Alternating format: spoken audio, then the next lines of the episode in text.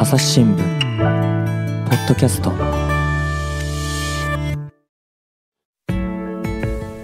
朝日新聞の神田大輔です、えー今回はですね父親のモヤモヤをテーマにしまして、えーまずあの朝日新聞の文化暮らし報道部からですね高橋健次郎さんよろしくお願いしますよろしくお願いします。えーあともうお一方えーウィズニュース副編集長の丹治翔さんよろしくお願いしますよろしくお願いします。はい、で今回、テーマなんですが、えー転勤ということでね、これまたあの会社員としてはなかなかこうですね切っても切り離せないという問題にはなってくるんですが、高橋さん、まずその転勤をめぐる父親のモヤモヤ、どんな問題があるんですかね？そのまず具体的なケースとして取材したのは、はいはい、えー、と引っ越しが15回しました。うん。で結婚生活の半分が単身赴任ですという50代男性のケースで、でお連れ、パートナーの方はもともと主婦だったけれども、まあ、パートもしてて、最近正社員かなというようなケースだったんですね。うん。でやっぱおっしゃってて、すごいずしんときたのが、はい。一つに何のために働いているのかがわからないと。ね。でそれがなぜかというとそうですよねそのえーお子さんが大学生でお金もかかるので、はいはいなかなかその頻繁に帰省ができませんという、うん帰れないという中では、1年に1回ぐらいしか会えないとうんうんうんいうのがある、でそうするとあの、その男性が家族に対して持っている関心、高いわけですよね。そうでしょうね。それに対して、家族が男性に対して持っている関心っていうのが、うんうんうんうんこれがあのバランスしなくなってるっていうようなことをおっしゃってたんですよ。だからまあ要するにお父さんとしては子供に興味津々なんだけれども子供は全然お父さんに構ってくんないと、でもそそのなんてこう関心のバランスが違っちゃうって言われたときに、はい。なんかこう、お重いというか、ね。もうなさっとはきましね。泣いちゃいますね、やっぱりね、はい。父親としてはね。はい。でなまあ、今の、ね、ケース、15回も引っ越してる、それからあの結婚生活の半分以上が単身赴任と、まあ、大学生のお子さんがいるってことだから、まあ、20年ぐらいはね、あの結婚生活されてるんだと思いますが、そうするともう10年ぐらいは単身赴任っていう、まあ、結構多い方かなと思うんですが、ただ、聞いていて、まあ決して極端なケースとも言い切れないかなっていう風な印象なんですけれども、高橋さん、そういう風でいいですかね？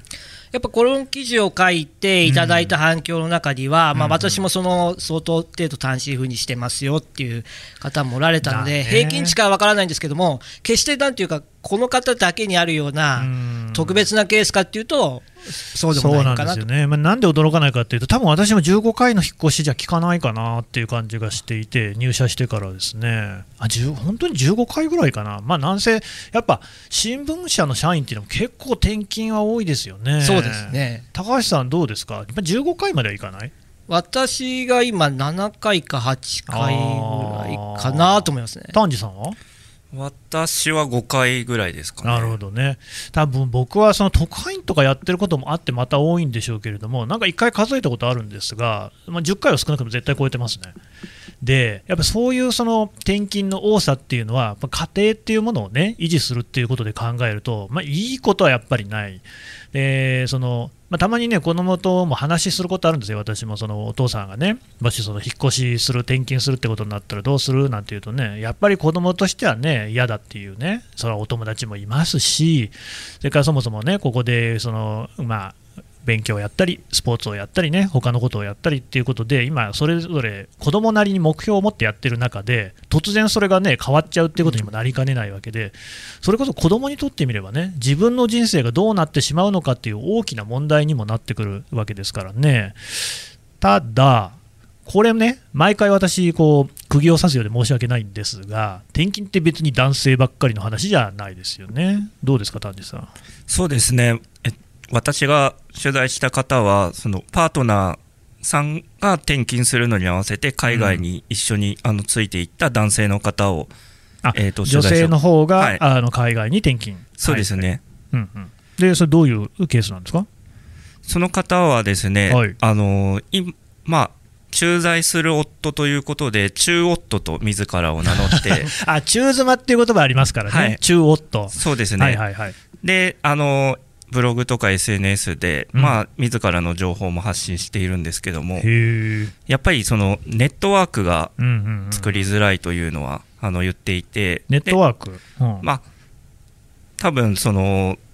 女性の場合もそうでしょうけども、うん。やっぱりそのパートナーのそのキャリアによって、うん。その自分の生活とは違うところにやっぱり居場所を移るとやっぱりそこでのこうネットワーク作りがうん。やっぱりそれは男性女性関わらず最初の課題に多分なってくるところがあってその、えー、と中夫さんもうん。同じ中夫のつながりを今はそのオンラインでもできるのでつながりを作ったりとかうん。してそこで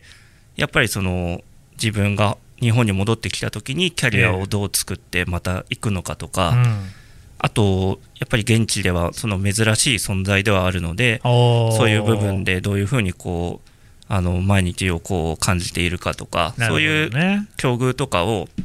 やっぱりその男性でもそういう今はパートナーのキャリアを尊重して、うん。あの一緒にこうライフプランを立てている方もいるので、うんうんうんそういった方同士のつながりとかっていうのを取材しました。うんでね、この辺の話も、まあ、本来は男女一緒なわけですよ、キャリアの問題にしてもそうだし、現地でね、どういうふうに溶け込んでいくかみたいなこともそうなんですが、まあ、これまでのね、高橋さんとの収録でもね、話出たんですけどやっぱりどうも男性の方がそういうそのコミュニティ、社会的なつながりを作るのが苦手であると。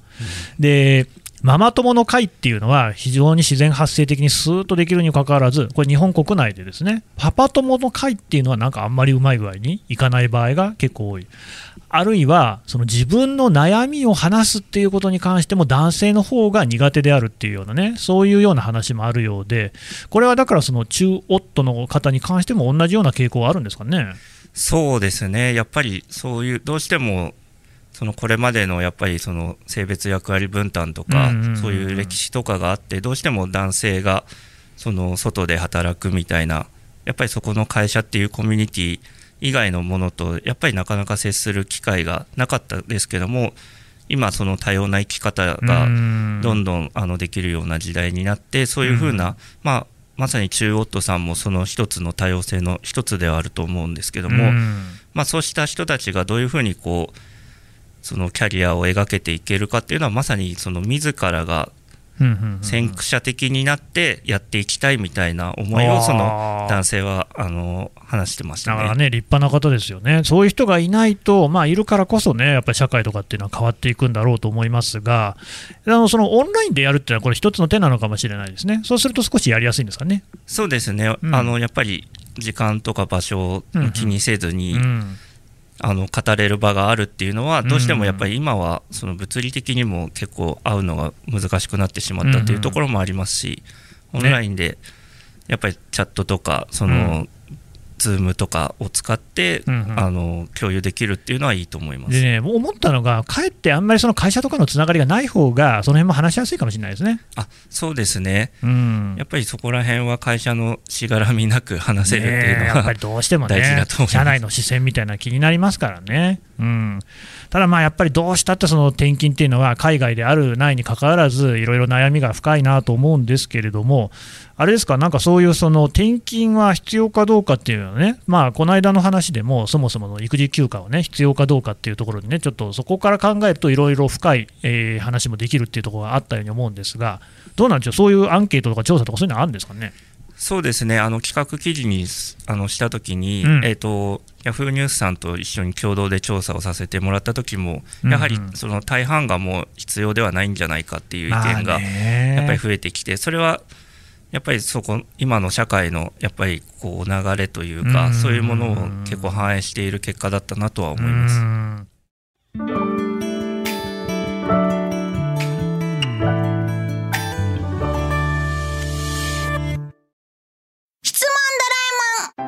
の朝は質問から始まる。問ガリレオ・ガリレイが観測した惑星は？どこだろう？身の回りのことや広い世界のことまでいろんな質問が毎朝君のもとへ。土星だって。毎朝のワクワクが未来を開く。朝日新聞。どうですか、この辺高橋さん。やっぱり転勤したくないですよね。私自身は今、うん。娘が4歳で、4歳。妻が共働きなんですよ、はい。でこういう仕事なので、もちろん転勤の可能性もあります。っていう中だと、うん。丸一は妻が仕事を辞めるか、うん。私が、あー辞めるとか中断するとかいう選択肢になっちゃう、だからお互いの職業に響くっていうのがそうですよね。丸一ですよね。で、丸二がやっぱおっしゃってた、子どものその学びの環境みたいなものも変わっちゃう。ことを考えると、いや、今、今言われたらどうしようかっていうのは、うんうんあ妻ともシミュレーションしてるんですよ。してるんですけど、もうなんていうか、煮え切らないですね、まあねそれは率直にそう思います。いや、それでね、そのこの間のその育休の話なんかもそうだったんですが、やっぱりこれ、まあ、社会全体としてね、意識をもうちょっとこういろいろ変えていかなきゃいけないのかなと思うんですが、その転勤に関してはどうですかね、これってこう何か変えることっていきそうですかね？そのまあ、専門家の方をこう取材したときに、うん。まあ、言われたのが、はい。転勤にはこう3つの要素があるんじゃないかって言われ3たつある、でそれがまあ能力開発みたいなこう人材を育てていくみたいなことが、まあ、いろんな現場をね、経験さするね。はい。はい。であとは癒着防止、まあ、わあの長いこと同じところにいるとまあ、悪いことをしてしこれはね、我々なんかまさにそうで、結局その、まあ、どうしても取材対象に近づかないとこう、いい記事は書けないんですけれども、他方、そこでね、癒着、密着なんていうことになってしまうと、その人、あるいはその組織がなんか悪いことをしたときに、思い切って書くことができないっていうんで、これはまああえて転勤をさせてるっていうのは、新聞社なんかはあるんですよね、そういうようなことですかね。要素があります。で、うんうん最後がその人が足らない、本当に足らなくて労働力の調整みたいな、まあ、硬い言葉で言うと言われるうんうんうんうんうん。で、3つ目に関しては、まあ、これはその転勤で、ある意味補わざるを得ない部分はありますと。なるほど。だけど、前2つについては、うん別に同じその建物内の、まあ、うん部移動とか、今事業所内移動とか、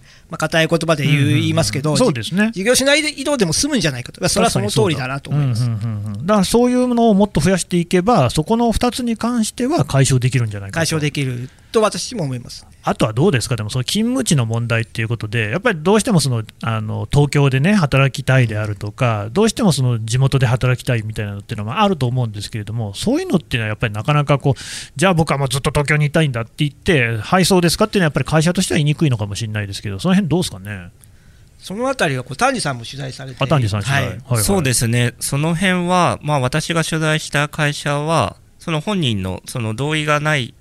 本人が同意しない場合は、もう転勤をさせることをやめますっていうふうに言った会社があるんですけども、うん。その会社がやっぱり言うには、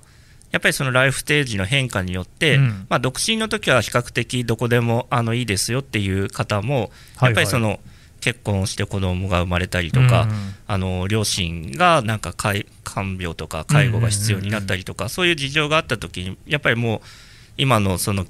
住所からなかなか動けないっていう時はそういうふうにあの、うん。意思を示せばその人の勤務地はその配配慮されるというような仕組みを取り入れているあの企業はあのありました。なるほどね、そういう意味で言うと、もう就職する段階で、やっぱりこうこうこういうことですよっていうことで、まあその、なかなかね、大学生とかの段階で将来、家庭を持った時のことを想像するのは難しいんですが、まあ、とはいえ、やっぱりこう時代を経て、そういう意識もね、どんどん高まっていると思いますし、やっぱりお互いにね、とってそういうところで、齟齬のない形で就職活動が行われたり、あるいはその後のね、キャリア形成が行われれば、まあ、それに越したことはないですよね。そうですね。あの、うん。高橋記者がその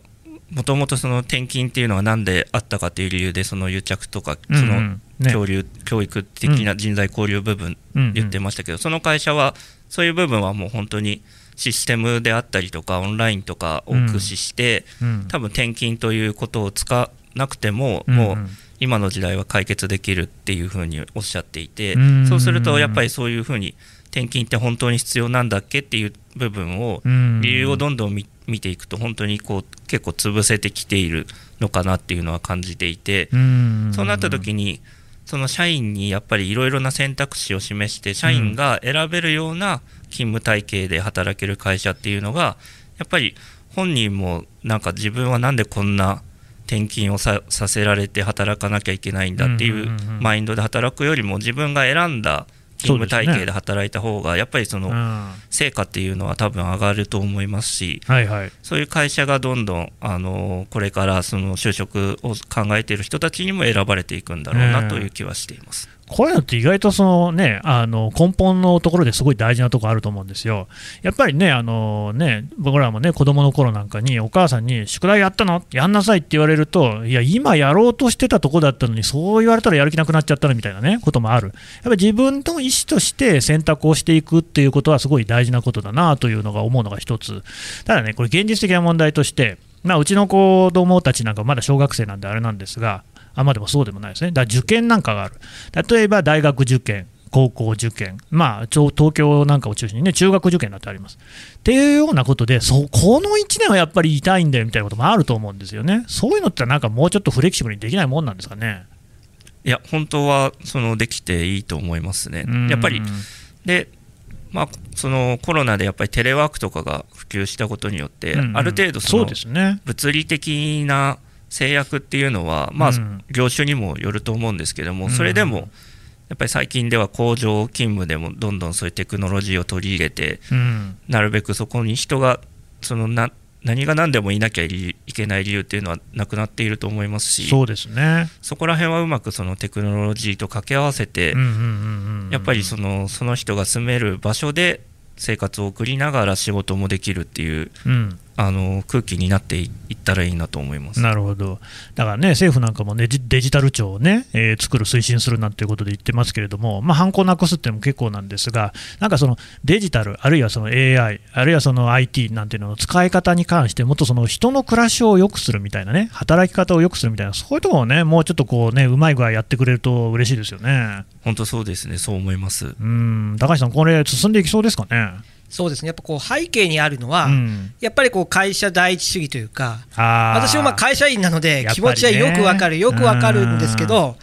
そのためにはやっぱ家庭をある種こう犠牲にしても仕方がないそういう価値観はね、風潮がまあねああったと思うんですありました。でやっぱりその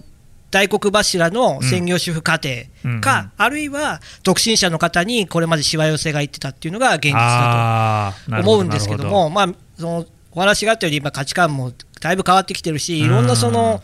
人生の歩み方っていうのがあるっていう中では、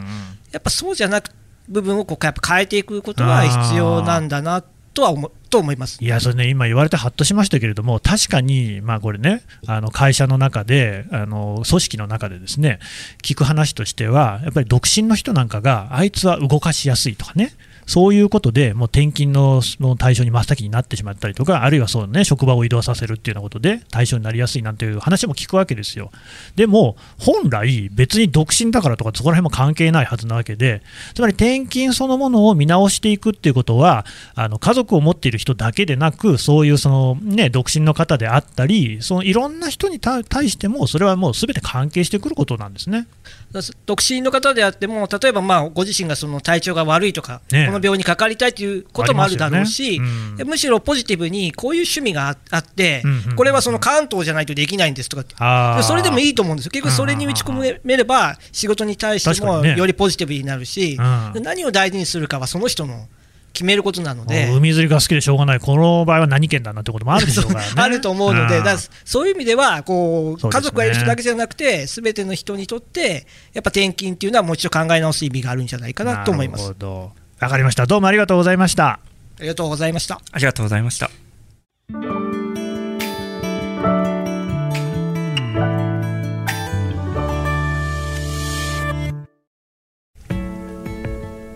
はい、というわけでですね、えー高橋記者とお丹治記者からお話を伺ってきました。えーとですね、今回のテーマは転勤ということだったんですが、この転勤に関しても、このまとまった本の中に書いてあるんですかね、丹治さん。あはい、そうです。あの、父親のモヤモヤという企画が本になりまして、ええ妻に言えない夫の本音というタイトルで、うんあの、10月に朝日新書の方から発売されました。大体どんなような話が書いてあるんですか？えっと、今、あの、話したその転勤に関してのモヤモヤを抱えていた人たちのその男性の話とか、具体的な話がね。そうですね、私自身もその転勤で思ったことをコラムにしたりとかあ、丹治さんの？はあ、それはぜひ読みたいですね。はい。なるほど。皆さん必読ですので、えーと、妻に言えない夫の本音、朝日新聞出版からね、朝日新書で出てますので、はい。よかったらお手に取ってください。よろしくお願いします朝日新聞ポッドキャスト、朝日新聞の神田大輔がお送りしました。それではまたお会いしましょう。この番組へのご意見、ご感想をメールで募集しています。ポッドキャストアット朝日ドットコム p o d c a s t アットマーク朝日ドットコムまでメールでお寄せください。ツイッターでも番組情報を随時紹介しています。アットマーク朝日ポッドキャスト朝日新聞ポッドキャストで検索してみてください。